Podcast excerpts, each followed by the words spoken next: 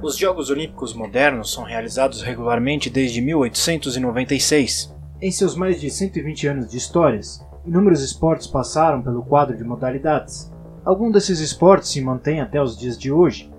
É o caso da natação, do tênis, do tiro, da ginástica, da esgrima, do atletismo, luta greco-romana, levantamento de peso e ciclismo.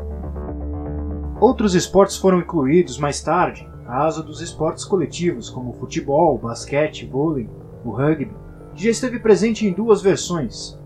O Union nas edições de 1900, 1908, 1920 e 1924, e mais recentemente com o Rugby Sevens, que foi integrado ao quadro de modalidades nas Olimpíadas de 2016. Esportes foram e voltaram aos Jogos, mas de certa forma sempre foram modalidades tradicionais, porém, em alguns casos, houveram modalidades fora do comum que estiveram presentes em algumas edições. O lado B do esporte chega para contar sobre algum desses esportes incomuns. O episódio começa agora.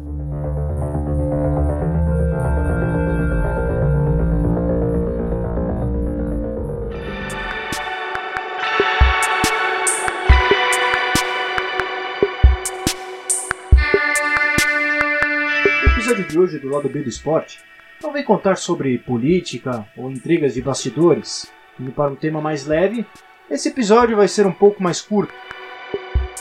Pesquisando pautas para futuros programas, me deparei com uma lista um tanto curiosa de esportes que estiveram presentes nas Olimpíadas. Em ordem cronológica, começando com a primeira edição dos Jogos, disputada em Atenas em 1896. Como dito na abertura do episódio, algumas modalidades estão nas Olimpíadas desde o princípio, como é o caso do ciclismo. Atualmente o ciclismo conta com quatro modalidades principais. São elas o BMX, o mountain bike, o ciclismo de pista e o ciclismo de estrada, divididos em provas masculinas e femininas. As modalidades de pista e estrada ainda possuem submodalidades, por assim dizer.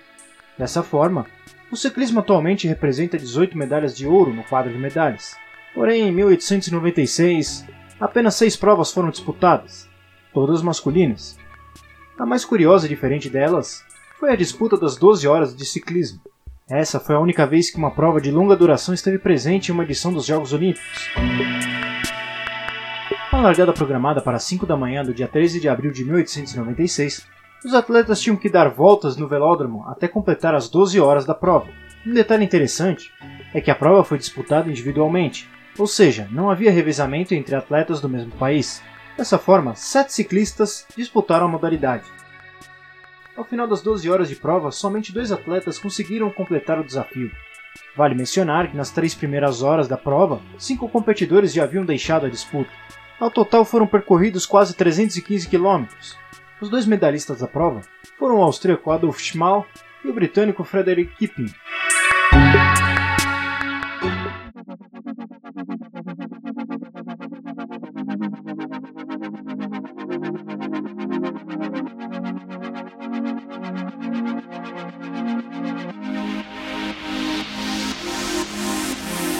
Passando adiante, a edição dos Jogos Olímpicos de 1900, realizada em Paris, é talvez a que mais reuniu esportes alternativos. A primeira modalidade que vamos falar nesse programa é tida como uma brincadeira de escola aqui no Brasil. Você certamente já deve ter participado de uma gincana ou disputa de cabo de guerra. Pode parecer estranho, mas sim, essa brincadeira, entre aspas, já foi um esporte olímpico. O cabo de guerra esteve presente entre as edições de 1900 a 1920. Em sua primeira aparição, a disputa pela medalha de ouro foi entre uma equipe combinada de dinamarqueses suecos contra uma equipe de atletas do Racing Clube da França. Cada equipe era formada por seis atletas, e a disputa era uma partida em melhor de três. O combinado escandinavo venceu as duas primeiras tentativas, ficando assim com a primeira medalha de ouro da modalidade. Ainda nessa edição de 1900, uma polêmica. Um relatório da edição de Paris do jornal New York Herald informou que após a vitória dos escandinavos contra a França, houve uma partida entre uma equipe americana e o combinado escandinavo. Segundo o relato, os americanos venceram as duas tentativas da disputa, e dessa forma, eles que seriam os verdadeiros campeões olímpicos. Mas por outro lado, um jornal francês, o Jornal des Sports, informou que os americanos queriam usar sapatos regulares com cravos, mas depois de protestos eles foram obrigados a remover os calçados. os estadunidenses acabariam vencendo a primeira disputa, mas para a segunda, os americanos contaram com uma ajuda externa para ajudar a puxar contra os escandinavos já cansados. Eles acabariam vencendo novamente, mas a ajuda externa serviria de combustível para começar uma briga que acabaria evitada pelas autoridades locais. Dessa maneira, a disputa entre americanos e escandinavos não foi considerada oficial.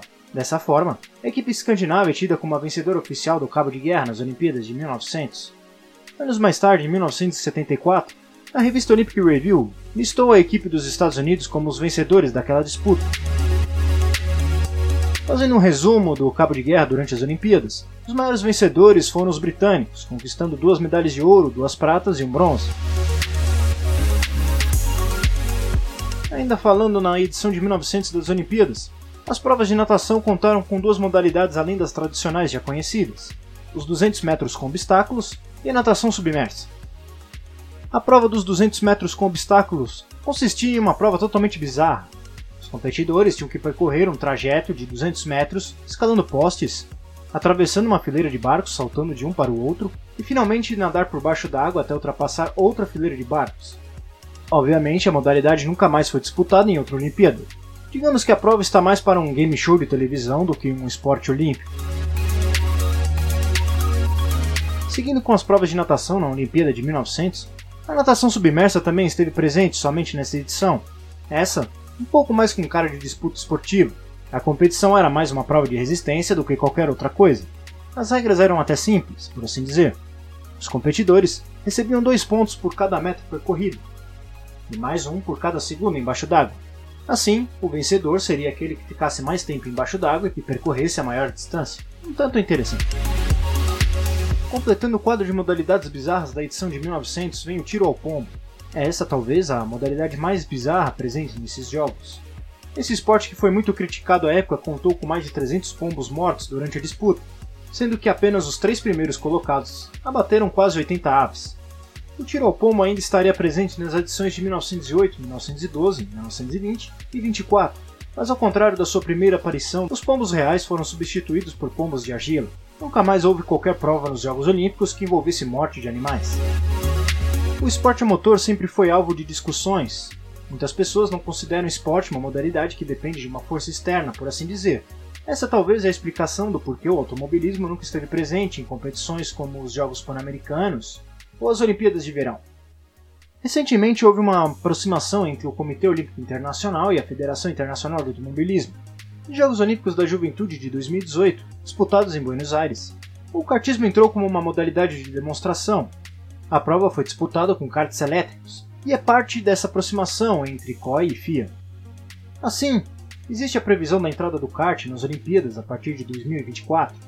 Porém, essa não seria a primeira vez que o esporte motor vai estar presente em uma Olimpíada. Nos Jogos de 1908, realizados em Londres, a corrida de barcos, ou motonáutica, esteve presente entre os esportes daquela edição. Como várias outras modalidades bizarras, essa esteve presente como esporte de demonstração. Muito provavelmente o fracasso da disputa da corrida de barcos foi motivo para que ela nunca mais voltasse em outra edição da Olimpíada. Fazendo um resumo do que foi a modalidade, foram disputados três eventos de motonáutica durante os Jogos. Todas as provas foram realizadas em um percurso de 8 milhas náuticas, em 5 voltas, totalizando 40 milhas náuticas. Em todos os eventos, apenas um barco chegou ao final. Dessa forma, a modalidade só distribuiu apenas três medalhas.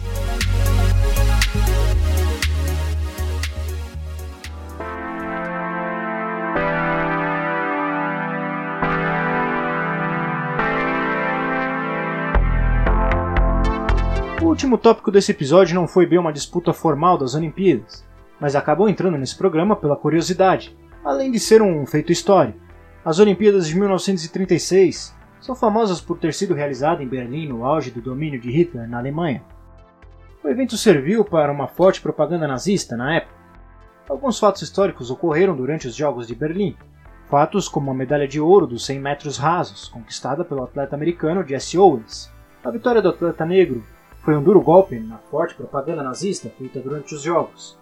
Outro fato interessante é que foi nesses Jogos de 1936 que foi iniciada a tradição de carregar a chama olímpica desde a sua sede anterior até a atual, levada por uma tocha. Mas além desses fatos já conhecidos, houve um outro menos conhecido. Durante a realização dos jogos, o piloto de planador, o suíço Hermann Scheiber, iria fazer uma demonstração de voo em um planador. Ele acabaria sendo homenageado com uma medalha de ouro olímpico alguns anos depois. O motivo da homenagem dada ao aviador foi uma competição que reuniu pilotos de quatro países. Hermann Scheiber seria o primeiro dos pilotos a cruzar os Alpes. Essa medalha de ouro dada ao suíço foi uma proposta da Federação Aeronáutica Internacional, que foi acolhida pelo COI. Durante a realização da Conferência do COI em 1938, o voo livre seria aceito como parte do grupo de esportes facultativos. A presença do esporte para os Jogos de 1940 era certa, porém, a competição nunca aconteceu devido ao início da Segunda Guerra Mundial. Após o fim do conflito, o voo livre jamais voltou a ser considerado nos Jogos Olímpicos. Muitos esportes passaram pelos Jogos Olímpicos modernos desde a sua criação.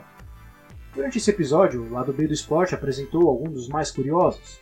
Outros esportes diferentes acabaram ficando de fora do programa. Mas você pode conferir mais detalhes sobre algum desses esportes no site Olimpíada Todo Dia. O texto que serviu de base para esse episódio vai estar disponível nos links do post. O programa de hoje, mais curto um pouco, vai ficando por aqui. Espero que você tenha gostado. Compartilhe esse e outros episódios do podcast. A pauta, roteiro, edição, apresentação deste programa foram feitas por mim, Leonardo Zan. E se você tiver alguma sugestão de pauta, entre lá em decidepodcastmultimedia.com e mande sua mensagem na seção Fale com a gente. Siga o podcast também nas redes sociais arroba podcast B do Esporte no Instagram. Lembrando que esse programa está disponível também nas plataformas de podcast e streaming, Spotify, Deezer, Google Podcasts e outros aplicativos. Mais uma vez espero que tenham gostado e fiquem no aguardo de mais histórias do lado B do esporte. Até mais!